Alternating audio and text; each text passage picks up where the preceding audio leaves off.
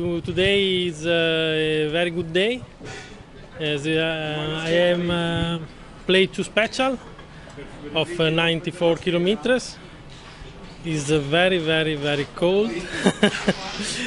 Bitterkalt sei es, sagt Andrea Schiumarini, einer von nur drei Europäern, die sich in der Automobilwertung getraut haben, an der Bacher Russland Nordwald teilzunehmen. Ansonsten sind an diesem Wochenende vor allen Dingen einheimische Experten für das Geschehen auf tief verschneiten und hart vereisten Waldwegen in der Tundra am Start. Schiumarini fährt einen alten Mitsubishi und er sagt, die Speziale heute sei sehr anspruchsvoll gewesen, mit viel schnellen Passagen, aber auch viel waldigen Zonen, wo es wirklich sehr eng durch bewaldete Gebiete hindurchgegangen sei. but uh, the special is very, very good, and uh, there is uh, many zone uh, very fast, and uh, another zone uh, with whoops. But uh, I drive uh, well, and uh, my co-driver is good. Uh, my team uh, is very good.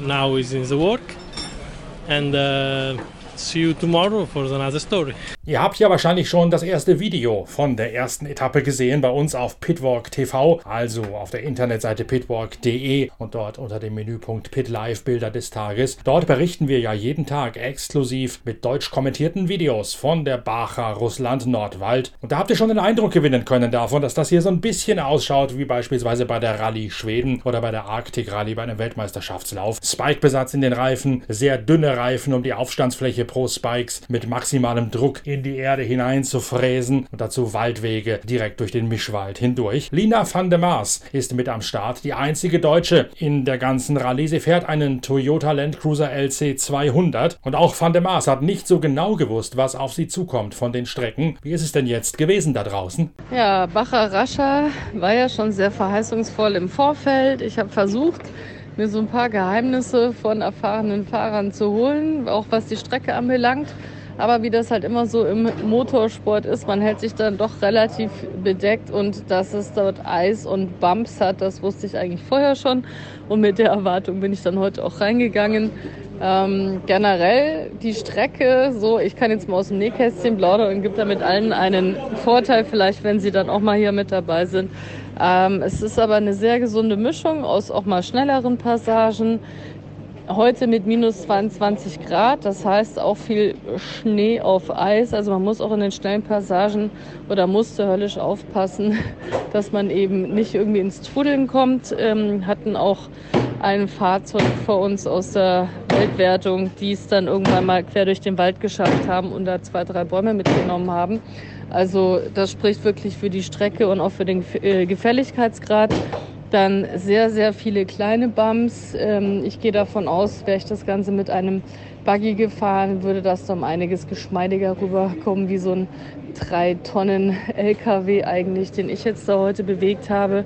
Da musste man erstmal so ein bisschen reinfinden.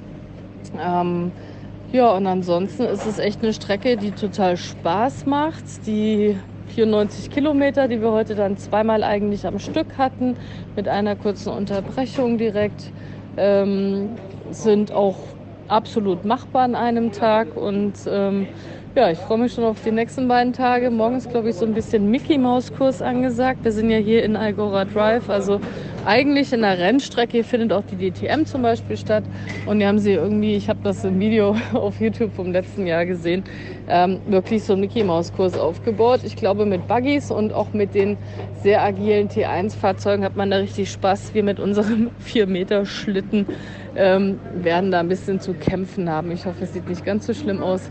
Bin trotzdem gespannt, freue mich auf morgen. Na, wenn Lina van der Maas sich da mal nicht täuschen lässt im Hinblick auf den zweiten Tag mit diesen Mickey Maus Kursen. Natürlich gibt es einen Teil davon auf dem Igora Drive auf der Rennstrecke, auf dem beinahe das DTM gefahren wäre. Allerdings geht es auch noch einmal weit hinaus, viel weiter als heute, in die Wälder in Richtung des finnischen Meerbosens. Das wird morgen eine richtig harte Kiste, der höchste Tag, der härteste Tag überhaupt, der dort am Samstag auf dem Programm steht. Erwartungsgemäß hat Wladimir Vasiljev die beiden heutigen 94 Kilometer langen Schleifen für sich entscheiden können. Der St. Petersburger bei seinem Heimspiel vor den Toren der Zarenstadt nicht zu schlagen. Andrei Novikov in seinem GeForce Bars auf Platz 2. Dennis Krotov in einem weiteren X3, einem Schwesterfahrzeug zu dem, was Vasiljev einsetzt, auf der dritten Position. Sowohl in der Gesamt- als auch in der Einzelwertung der beiden Schleifen. Denn die sind jedes Mal gleich ausgegangen. Vasiljev erster, Novikov zweiter und Dennis Krotov auf der dritten Position. Eine Spiegelung von der ersten zur zweiten Schleife. Und das, obwohl sich das Terrain grundlegend geändert hat. Denn es hat nach mehr als minus 20 Grad in der Nacht am ersten Tag noch eine sehr raue, hart gefrorene Tragschicht unter dem Schnee gehabt. So sehr, dass man sich sogar bei den Sprüngen fürchten musste, dass die Dämpfer durchschlagen. Die Aufhängung wirklich bis ans Maximale belastet durch den extrem harten, eisigen Untergrund. Am Nachmittag ist es dann etwas weicher geworden. Eine Furt ist sogar aufgetaut, sodass immer wieder Wasser hochgespritzt ist und auf den Scheiben sofort überfroren ist.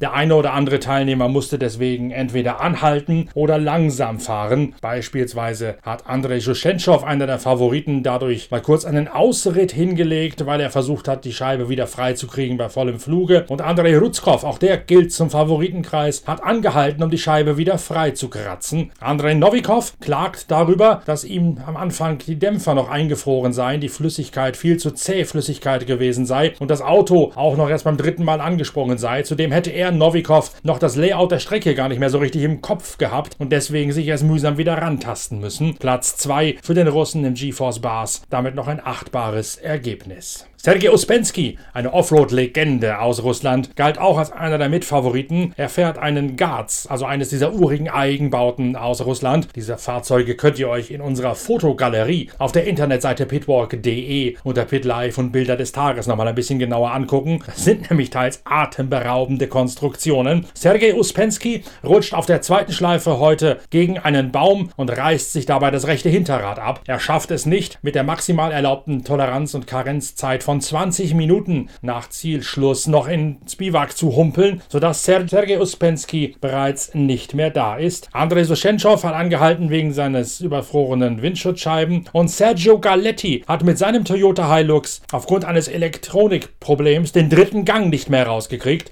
Sergio Galetti, der Italiener, ist ebenfalls draußen. Lina van der Mars erreicht das Ziel heute ebenfalls nicht nach einer Schrecksekunde. Sie allerdings wird morgen weiterfahren können. Ja, wir wussten, dass uns ein Toyota L200 aus der Klasse T2 erwartet, wenn wir hier nach Russland kommen.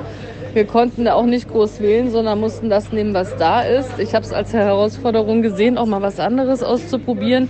Beziehungsweise eigentlich ist man dann ja schon so ein bisschen im Fahrbereich LKW, wenn man vergleicht diese sehr, doch sehr leichtgewichtigen Sides by Sides, ähm, die auch sehr viel agiler sind und natürlich dann auch die T1-Klasse, die natürlich dann nochmal weit hervorsticht.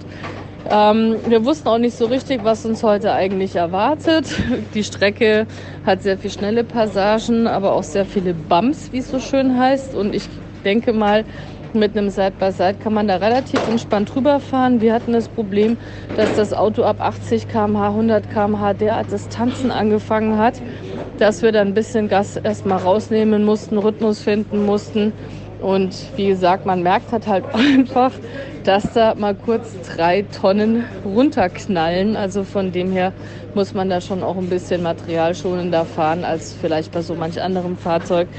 Wir nehmen das jetzt einfach mal als Einführung in für, wir kommen gerne nochmal wieder, dann auch mit einem anderen Fahrzeug.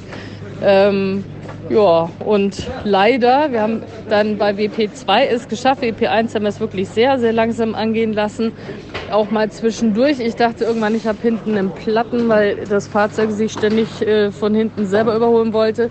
Wir haben dann aber auch gemerkt, es ist eisig draußen. Wir haben hier minus 22 Grad heute gehabt, also macht sich dann natürlich schon auch auf der Strecke bemerkbar. Und am Ende war es dann kein Platten, hat uns natürlich ein bisschen Zeit gekostet, einmal kurz anzuhalten, auszusteigen und zu gucken.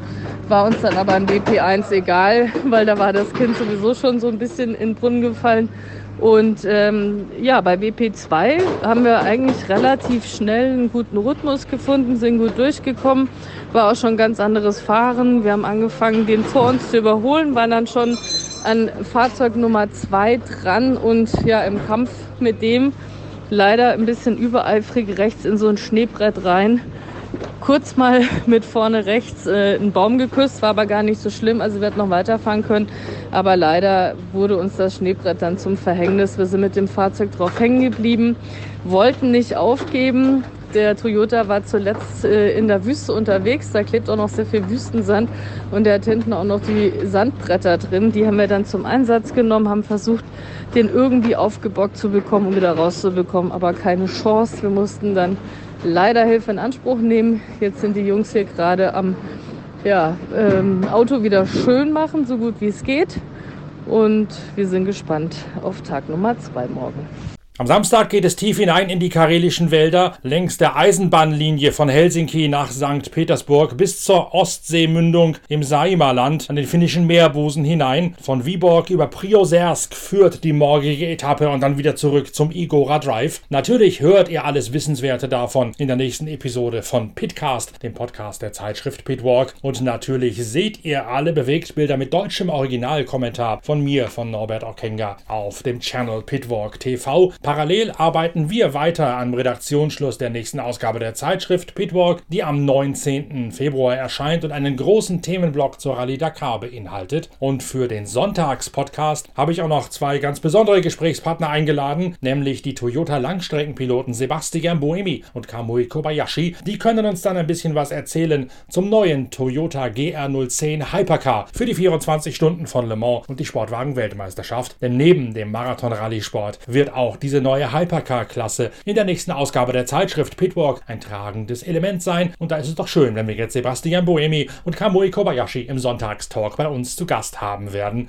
neben den tagesaktuellen Geschehnissen von der Bacher Russland Nordwald. Da könnt ihr euch also schon drauf freuen auf die nächste Episode von Pitcast, dem Podcast eurer Lieblingszeitschrift Pitwalk. Wir hören uns am Sonntag wieder mit dem nächsten Update und dem Talk mit Sebastian Boemi und Kamui Kobayashi. Bis dahin, tschüss, danke fürs Reinhören, euer Norbert Okenga. Venga.